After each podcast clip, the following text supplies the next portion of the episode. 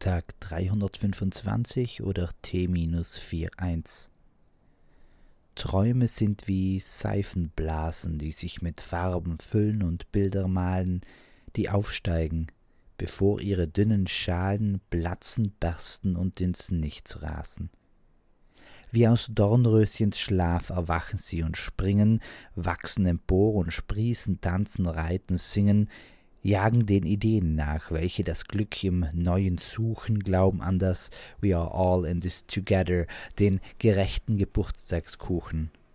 Und dann werden sie zu Zielen, zu Visionen, nach denen wir streben, bauen sich Wunschgebäude und Denkpaläste ein, optimales Doppelleben. Und dennoch bleiben sie so zerbrechlich, so dünnhäutig und leicht, so dass ein spitzer Kritikgedanke für ihr Zerbrechen reicht. Träume sind wie Seifenblasen, die sich mit Farben füllen und Bilder malen, die aufsteigen, bevor ihre dünnen Schalen platzen, bersten und ins Nichts rasen.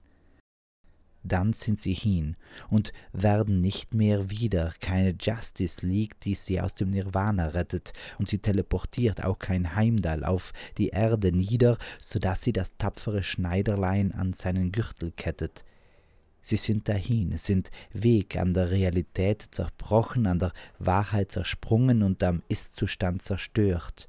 Ohne Rückkehr aus der Vergangenheit, kein Back to the Roots nach einigen Wochen, die Träume zerflattern, weil es sich scheinbar für sie so gehört. Träume sind wie Seifenblasen, die sich mit Farben füllen und Bilder malen, die aufsteigen, bevor ihre dünnen Schalen platzen, bersten und ins Nichts rasen. Das war Teil 1. Peace, Amen and out.